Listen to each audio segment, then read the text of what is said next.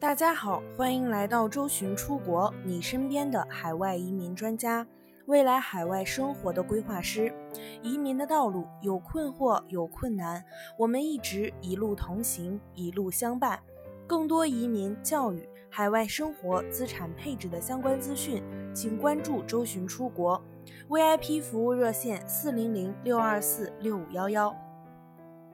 随着澳大利亚一个人口里程碑城的到来，新移民的道路也随之变化。大城市抗拒移民，而偏远地区抢着要移民。澳洲新政到底是新风险还是新机遇呢？澳洲人口终于在二零一八年八月七号，也就是周二晚上的十一点零一分，创建了一个新的里程碑。澳洲目前人口的数量正式突破两千五百万。这个数字的出现，竟比澳洲统计局在一九九八年预测的人口增长幅度早了三十三年。根据内政部的统计表示，上财年来澳的十一点二万技术移民中，就有百分之八十七的人在悉尼或墨尔本定居。他们有些是直接通过幺八九独立技术移民的惨痛竞争来获得移民，有些是在其他州获得移民之后再搬回大城市居住。但与此同时，偏远地区依旧人口短缺。数据表明，上个财年里，维州每二十六天就增加一万人，而南澳上个财年一年只增加了约一万人。昆士兰乡村地区的人口增长都是南澳人口增长率的三倍。澳洲工商协会主席表示，悉尼和墨尔本两地探讨的核心议题，并不是移民带来的。而是因为最基本的基础设施没有得到满足，而工党发言人也持相同观点。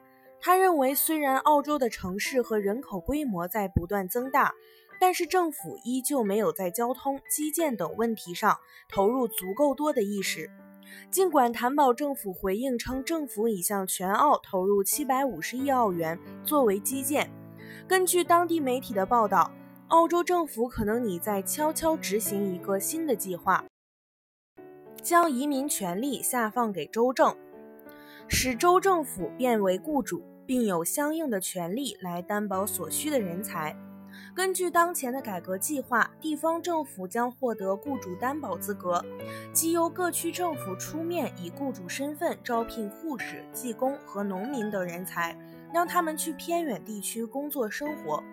区政府可以担保多种职业的海外技工，并负责本地区的市场和招募工作，但同时也会实行严格的条款，以确保新移民会长期居住在偏远地区，而不是拿到签证之后转头就跑到悉尼或者墨尔本等大城市。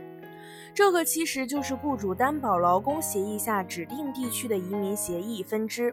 原来只在北领地实施，现在政府开始积极的在其他地区推广了。公民与多元文化事务部长称，所有被确认有人才短缺的行业和职位都会进入 DAMA，只要区政府和其他法律团队能够证明本地有劳工短缺，就可以申请这类协议性协议。同样，这也是一个促进新移民进入偏远地区的措施。严格的条款也会一同实施，以确保新移民能够长期居住在偏远地区，而非转而流向大城市。这也就意味着，许许多多的申请者将会与某特定地区捆绑在一起。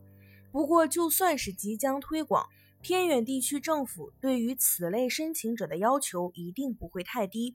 而职业列表也会相应的做出改变。如果偏远地区对于某一职业相当紧缺，但是相对的，因为职业紧缺问题，职业列表会不会出现不稳定的情况？